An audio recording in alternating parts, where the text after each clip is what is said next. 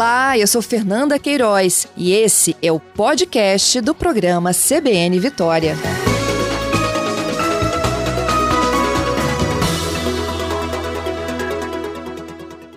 Bom dia, Geraldo. Bom dia, menina, tudo bom? Bem, obrigada aí pela sua participação. Geraldo, como é que estão os trabalhos aí? Quantos voluntários vocês têm? Uh, olha bem, eu acredito que passe de 3 mil voluntários esse ano, você entendeu? Que legal. Porque o envolvimento foi muito. Pelo, dado ao o início da confecção, dos preparativos, nós começamos no dia 28 de março, então foi, foi pouco tempo. Quando nós terminamos uma festa, nós já imaginamos uma outra. E por causa da, da, da pandemia, demorou-se demais de, de, fazer a liberação. Quando liberou, era no final de março. Foi quando é, nós resolvemos fazer a festa. Então foi uma correria muito grande, mas está tudo sob controle, graças a Deus. E aí, para fazer uma festa desse porte, Geraldo, vocês definem um tema e a partir daí vocês começam a pensar nos tapetes, é isso? Isso. Os temas, inclusive, já estavam é, definidos e só, faltou, só faltaram alguns ajustes, certo? De, devido a certos eventos que acontecem dentro da Igreja Católica, aí nós é, nos adequamos a isso daí.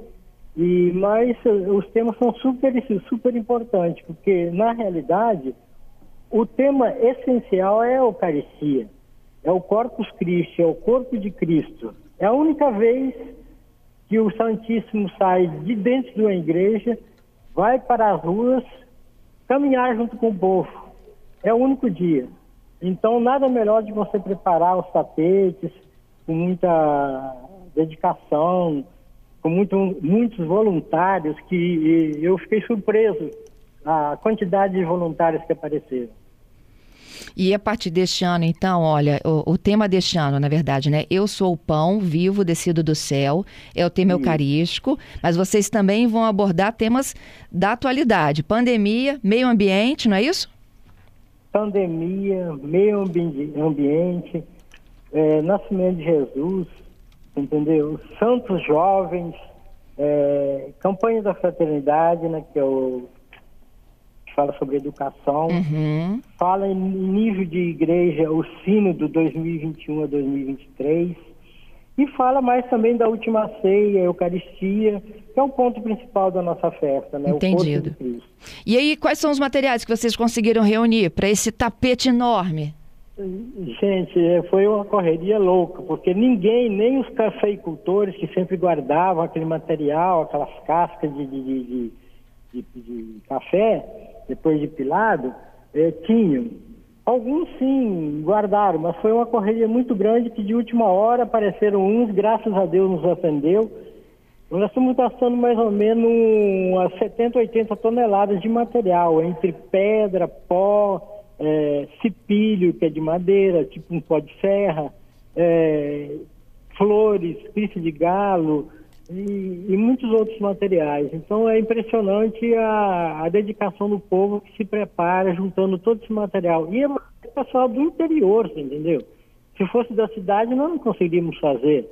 Por exemplo, você gastar quase 400, 500 sacos de palha de café, a, a raspa de pneu, por exemplo, foi uma dificuldade muito grande, porque é um material que é vendido, eles sempre doam, tinha pouco, nós conseguimos também.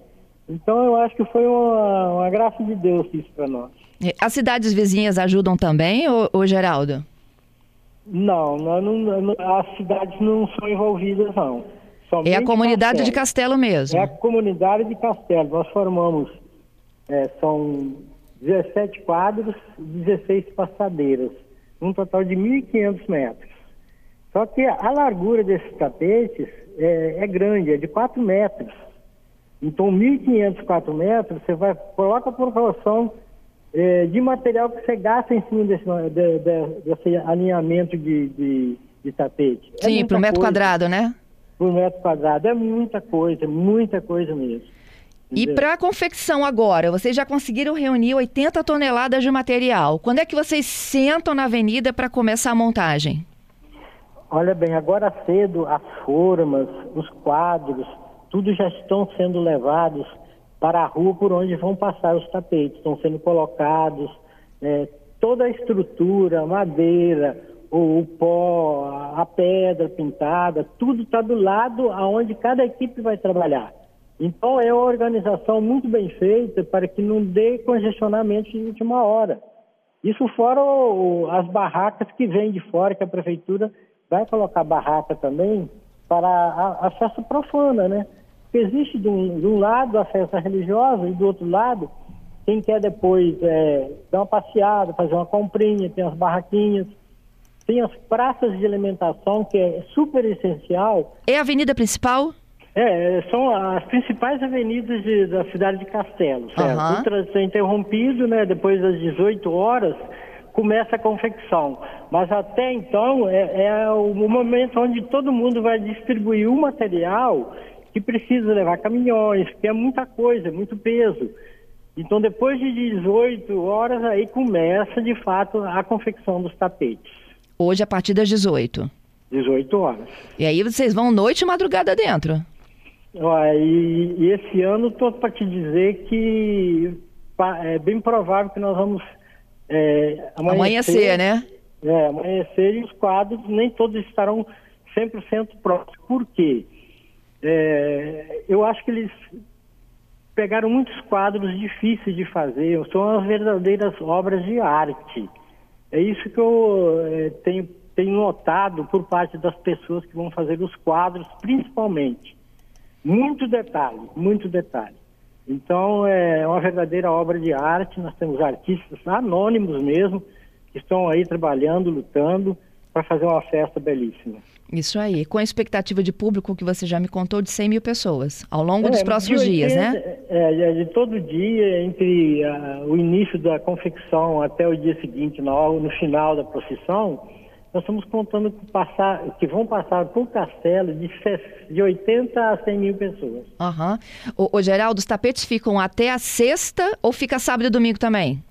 Não, é, a, amanhã, depois da procissão, tudo é recolhido. A prefeitura já está engajada, terminou a procissão, terminou a cerimônia, às 8, 9 horas da noite, no dia seguinte já está tudo limpinho, que a prefeitura cuida dessa parte de fazer toda a limpeza. Então, quem quiser assistir o espetáculo é amanhã, quinta-feira. Tem que ser amanhã. É a única oportunidade é essa. Uhum. Até às 8 horas da noite da quinta-feira é o momento que você pode vir visitar. Uhum. E depois você não vai ver mais nada. Tudo é destruído. É, eu ia te perguntar exatamente isso. O que, que vocês fazem com essa, essas 80 toneladas? Olha bem, esse material é utilizado no interior, porque são, é pedra, é, são materiais que não desgastam, né? São colocados nas estradas para fazer a preparação, tapar os buracos, é, porque o nosso interior é muito, é, assim, acidental, né?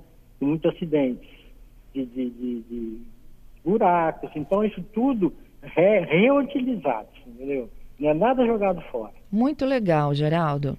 Eu queria que você desse algumas dicas para quem sai de alguma cidade aqui do Espírito Santo para Castelo. Tá frio, não tá frio? Tá chovendo, não tá? Não, tá um sol belíssimo.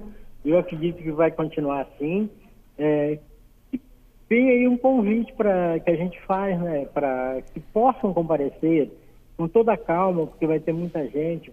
O estacionamento ficar apinhado então, que venham todos, venham participar da nossa festa.